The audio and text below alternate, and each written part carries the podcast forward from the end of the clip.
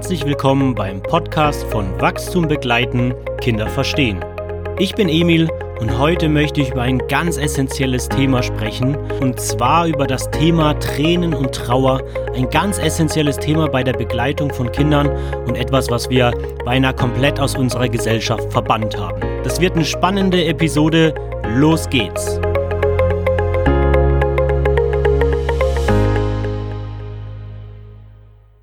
Hallo zusammen.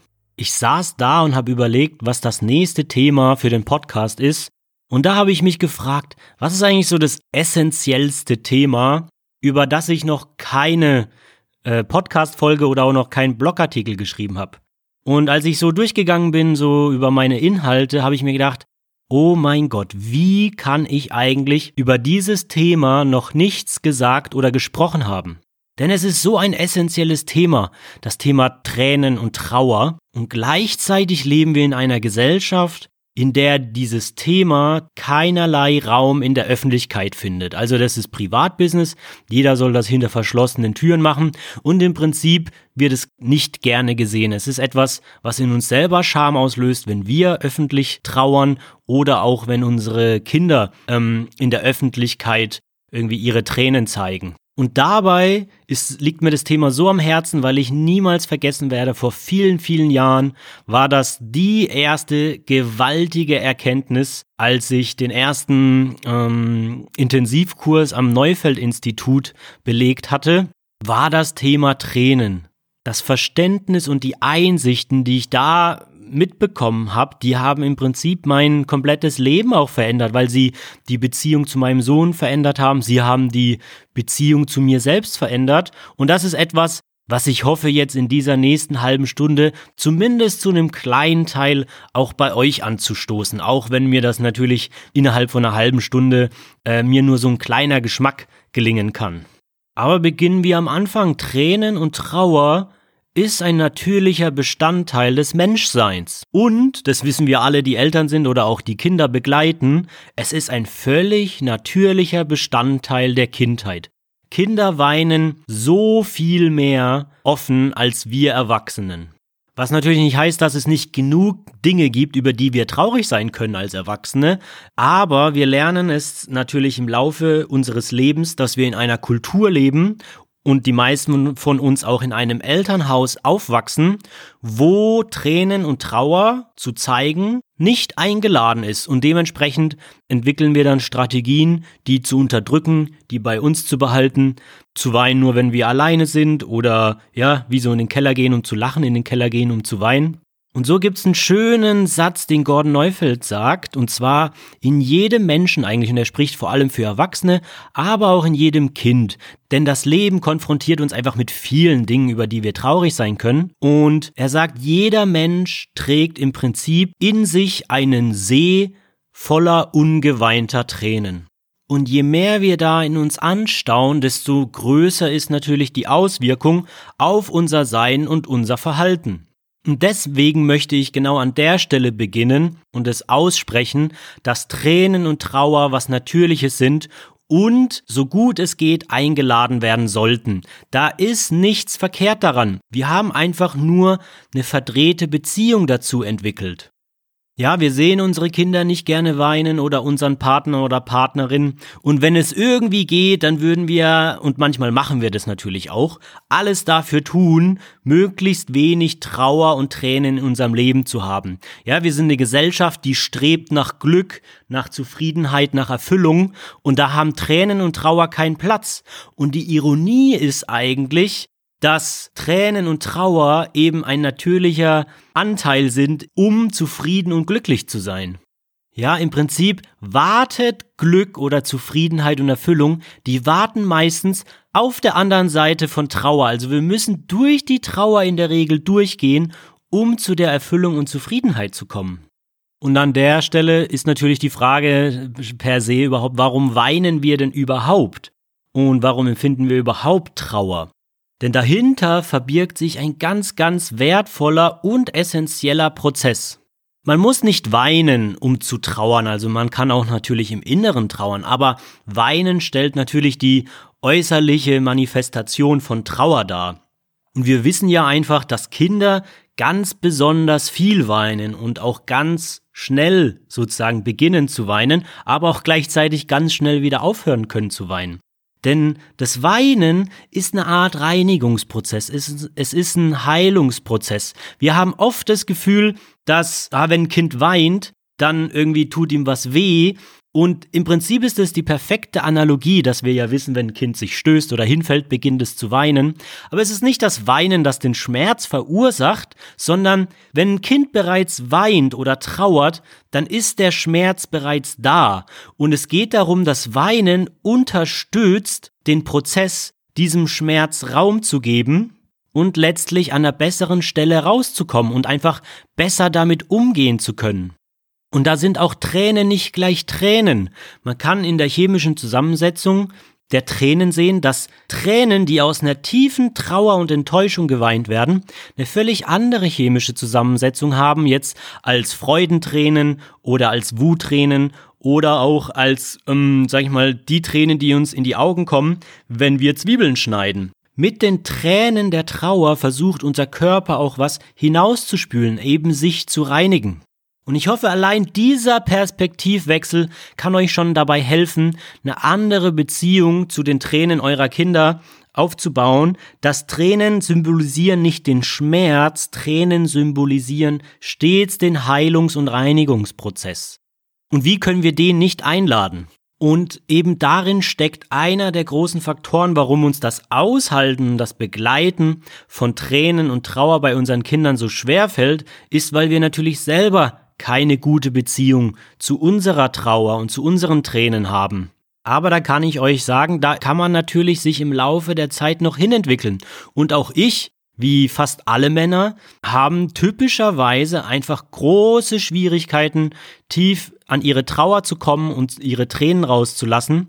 Darauf werde ich heute nicht ganz im Detail eingehen können, aber es ist eben auch was, wo ich gemerkt habe, wie ich über die Jahre da einfach eine völlig andere Beziehung zu aufbauen konnte, als ich das vielleicht noch vor meiner Vaterschaft hatte. Also auch hier immer der Lichtblick, dass nie etwas verloren ist. Wir brauchen jetzt nicht sagen, ja gut, ich habe halt keine gute Beziehung zu drehen, kann man nichts machen, ne? Sondern wer sich das vornimmt und sich damit auseinandersetzt und alleine schon den Podcast hört und da vielleicht ein erster Perspektivwechsel einsetzt und irgendwo muss ja der erste Schritt herkommen, dann ist man auf einem guten Weg. Und dann gilt es einfach nur dran zu bleiben und geduldig mit sich zu sein. Wir werden nicht alles über Nacht ändern können, was wir uns in Jahrzehnten in unserer Sozialisation an Mustern und Strategien angeeignet haben. Aber es kann vorwärts gehen. Und auf diesem Pfad bewege ich mich jetzt schon viele Jahre und ich kann immer noch sagen, natürlich sind es nicht die angenehmsten Situationen, wenn ich unseren Sohn in seiner Trauer und in Tränen und vielleicht manchmal gemischt mit Wut da begleiten muss oder begleiten möchte. Aber ich kann nach Jahren sagen, dass ich an einem guten Punkt angekommen bin, wo ich das gut kann. Es zählt immer noch nicht zu meinen Lieblingssituationen, muss es ja auch nicht. Aber wenn ich das vergleiche im Vergleich zum ersten Lebensjahr, dann ist da ein gewaltiger ähm, Fortschritt zu verzeichnen. Ja, und es kann sogar eben so weit gehen, dass man sich über Tränen freuen kann. Nicht, weil wir irgendwie dem was Schlechtes wollen, auch, bei, auch wenn jetzt ein Erwachsener weint, sondern wenn wir aus der Perspektive draufblicken, dass da ein häufig sehr überfälliger Heilungs- und Reinigungsprozess abläuft, ja, warum soll man sich darüber nicht freuen können? Auch wenn die Situation selbst, das Begleiten anstrengend und emotional ist, wenn wir auf der Brille draufschauen, da passiert gerade was Gutes und eben nicht so, oh nein, Tränen, Trauer, was soll das jetzt? Das braucht jetzt keiner. Dann kann man eine völlig andere Einstellung dazu entwickeln und da, da bin ich schon einfach, wo ich wirklich merke, wie, wenn ich merke, dass die Tränen bisher gefehlt haben und deswegen manche Situationen schwierig sind und sie kommen dann zutage, dann kann ich mich da auch freuen, weil ich weiß, dass es besser wird, weil ich weiß, dass Tränen einfach dazugehören. Und häufig, gerade was das Thema Aggression angeht, ist der, der starke Zusammenhang, dass Aggression meistens dann zum, zum Vorschein tritt, wenn die Tränen versiegen. Wenn Kinder nicht mehr zu ihren Tränen finden, dann kommt die Aggression hoch und dann kommen viele andere Sachen hoch. Deswegen weiß ich immer, wenn die Tränen fließen, dann ist Weichheit da und dann fehlt meistens auch jegliches Anzeichen von Aggression. Und das ist natürlich ein wünschenswerter Zustand. Zurück zur Frage, die ich anfangs gestellt habe, die ich jetzt konkret umschifft habe, und zwar, warum weinen wir eigentlich? Was steckt da dahinter?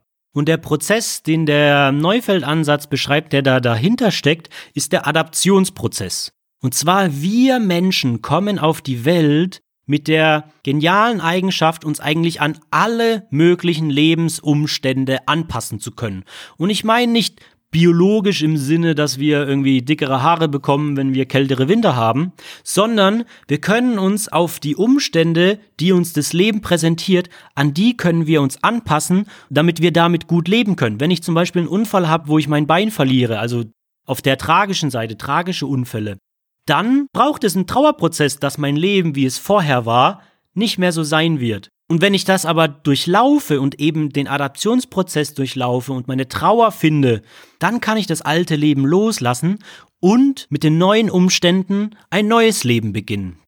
Und im Prinzip beschreibt das schon den Adaptionsprozess. Es ist wie ein Weg durch ein Labyrinth.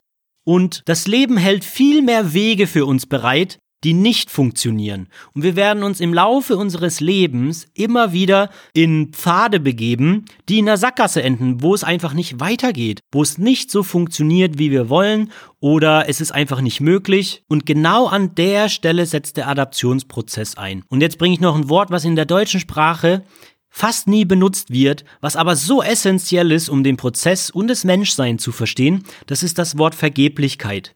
Ja, wenn wir einer Vergeblichkeit begegnen, dann bedeutet es, dass wir einem Umstand begegnen, den wir nicht ändern können. Und das ist im Prinzip der Moment, wo wir in der Sackgasse stehen. Und wir können jetzt versuchen, mit aller unserer Gewalt und Kraft, die in uns steckt, immer wieder gegen diese Sackgasse zu rennen und zu glauben, dass wir diesen Umstand immer noch herbeiführen können. Ja, bei Kindern sei es eben, dass sie doch noch ein Eis bekommen oder eine Geschichte oder eine CD hören können oder noch weiter auf dem Spielplatz sein können oder oder und bei Erwachsenen ist das und, und im späteren Leben eben vielleicht mit einem Menschen nicht zusammen sein zu können, einen Job nicht zu bekommen, äh, jemanden Geliebten, den wir verlieren, weil er verstirbt ist. Also das Leben ist voller Vergeblichkeiten, voller Sackgassen, wo es nicht so weitergeht, wie wir uns das gerne wünschen oder wie wir uns das vorstellen. Und damit wir nicht immer mit voller Kraft weiter in dieser Sackgasse hängen bleiben, braucht es eben ein Registrieren auf emotionaler Ebene, das heißt das Betrauern, dass dieser Weg nicht weitergeht.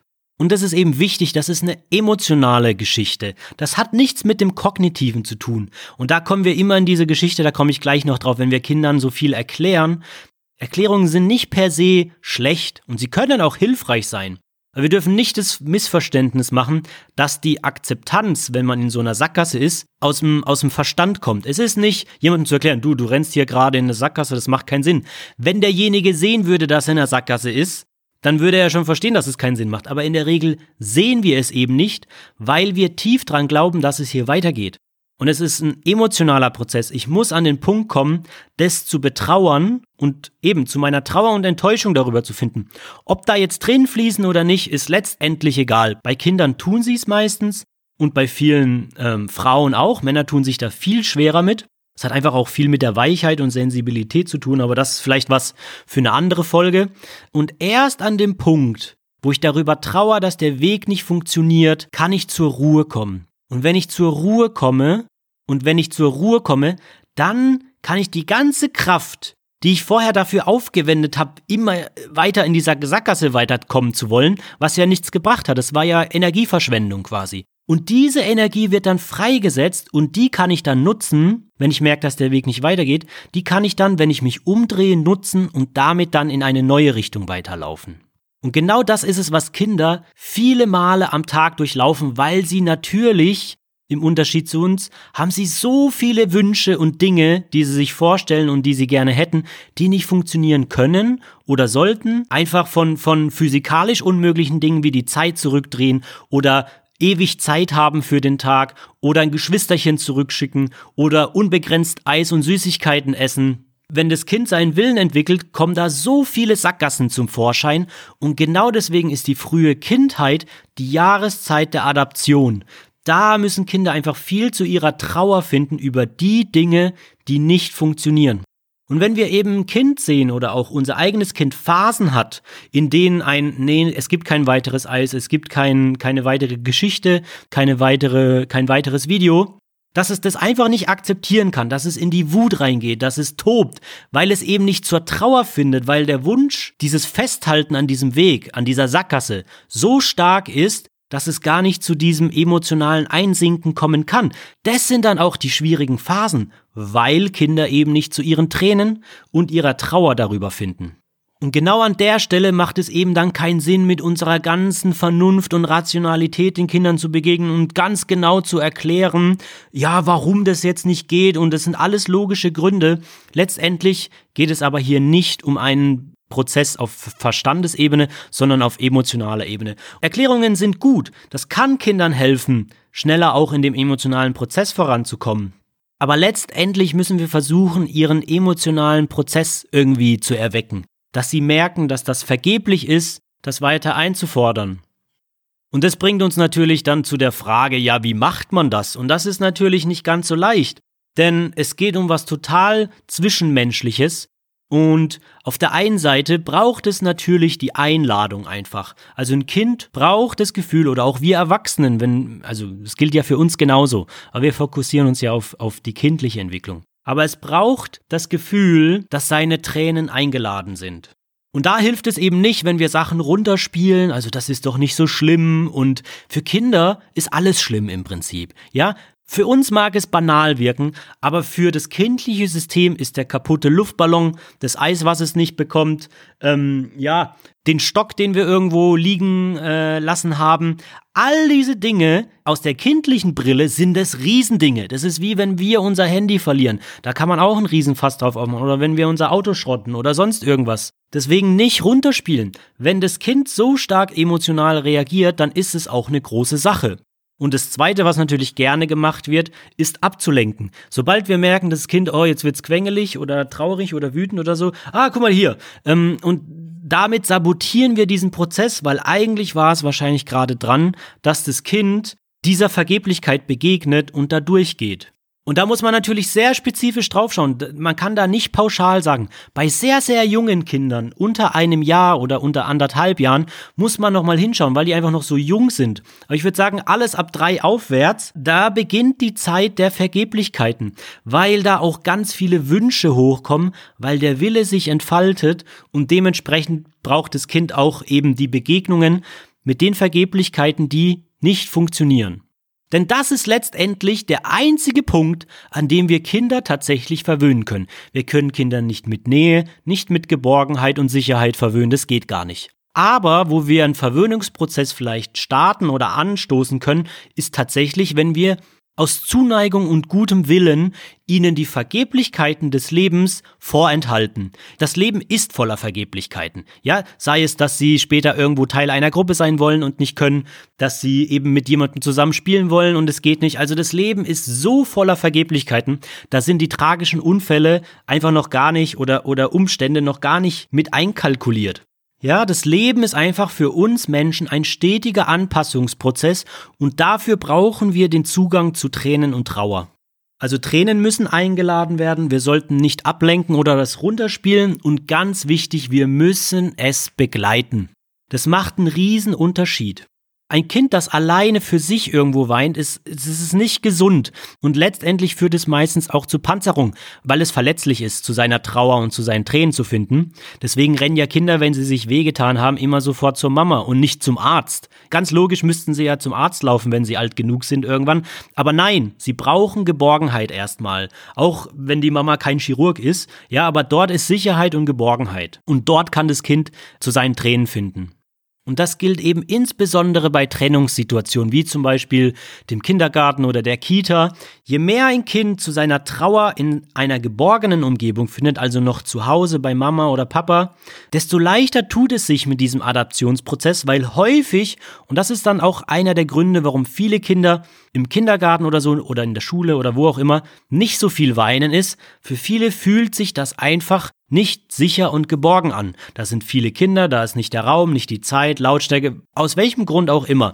Da, da können auch noch so gute Erzieherinnen sein, wenn das Kind sensibel genug ist und sich nicht sicher und geborgen fühlt, dann wird es seine Tränen unter Verschluss halten. Je mehr wir es dann schaffen, dass es seine Trauer in einem warmen Kontext zu Hause rauslassen kann, desto leichter wird sich das Kind mit diesem Adaptionsprozess tun, mit dieser Begegnung, das zu akzeptieren, dass der Umstand nun mal so nicht zu ändern ist. Und Mama ist jetzt auf der Arbeit oder eben auf, auf Reise oder was auch immer.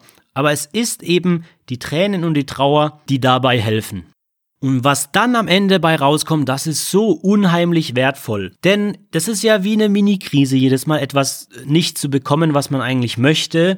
Oder wenn etwas nicht funktioniert. Und jedes Mal, wenn wir davor stehen, dann denken wir, oh, das schaffen wir nicht, da kommen wir nicht durch. Wie soll ich das jemals schaffen? Also Kinder denken natürlich nicht die ganze Zeit so bewusst, aber das ist so, was im System abläuft.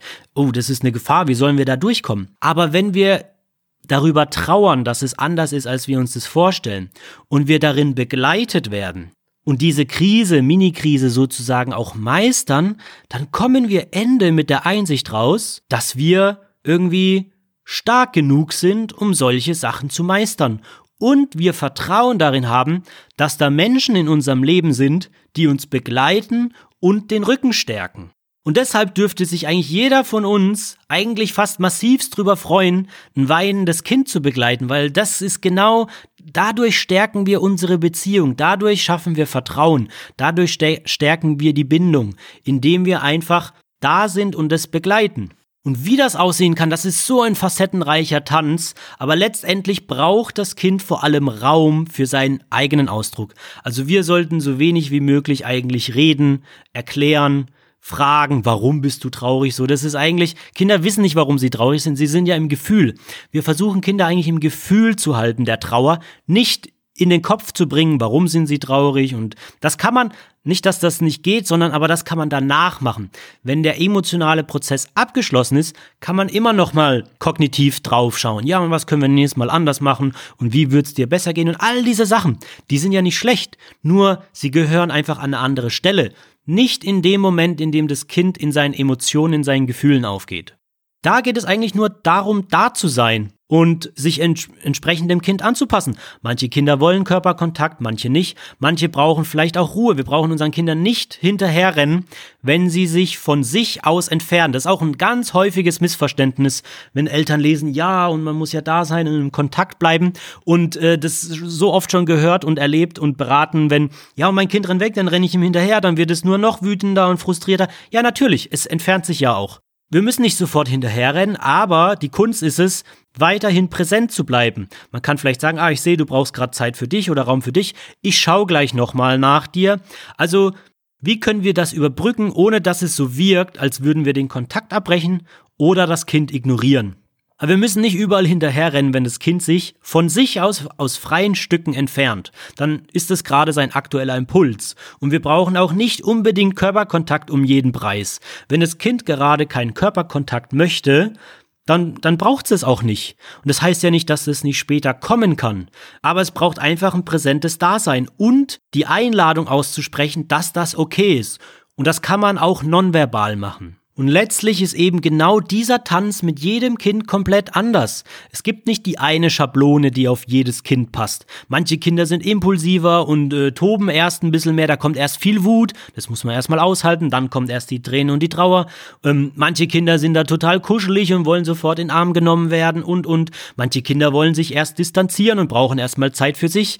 Also das ist so facettenreich wie die Menschheit selber. Deswegen, deshalb ist es eigentlich immer fast unseriös, wenn jemand glaubt, da eine Schablone mitgeben zu können. Ich versuche ja die Grunddynamiken für euch so klar zu umreißen, dass ihr hoffentlich damit einen eigenen Umgang finden könntet. Weil etwas vorzugeben, wie ich es bei unserem Sohn mache oder auch bei anderen Kindern, das hat überhaupt nichts zu bedeuten, äh, ob das auch bei euch gut klappen kann oder nicht.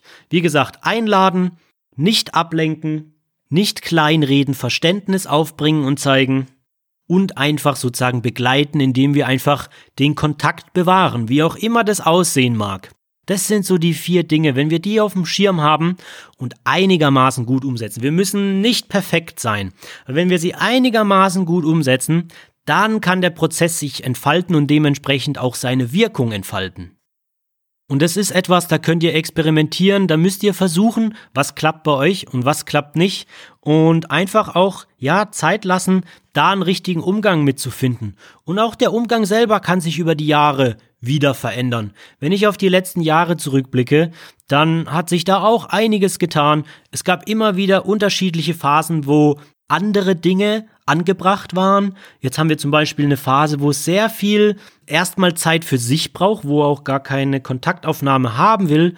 Das war am Anfang auch eine Umstellung, aber eben, das ist genau das, was das Kind braucht. Und in dem Moment ist das das Einzige, was zählt. Die Frage ist, was braucht das Kind gerade? Nicht, was wollen wir? Das können wir dann im Nachhinein auch gerne.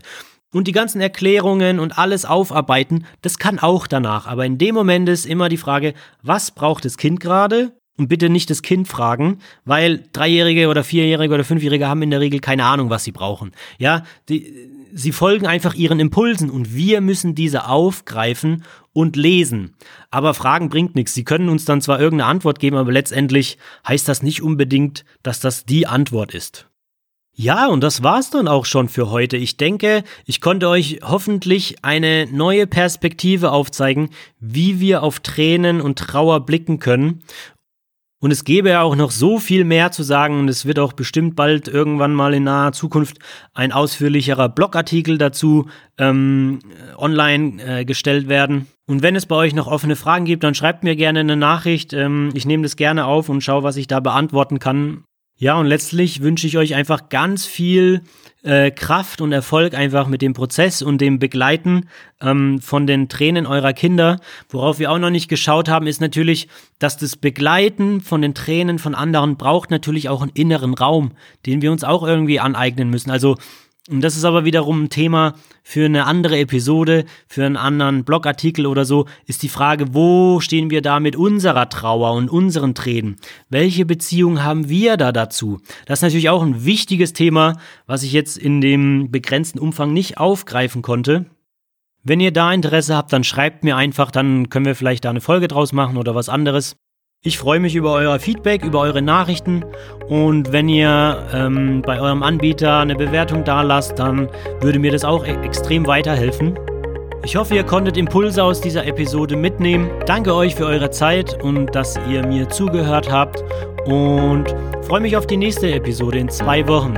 Ciao, euer Emil.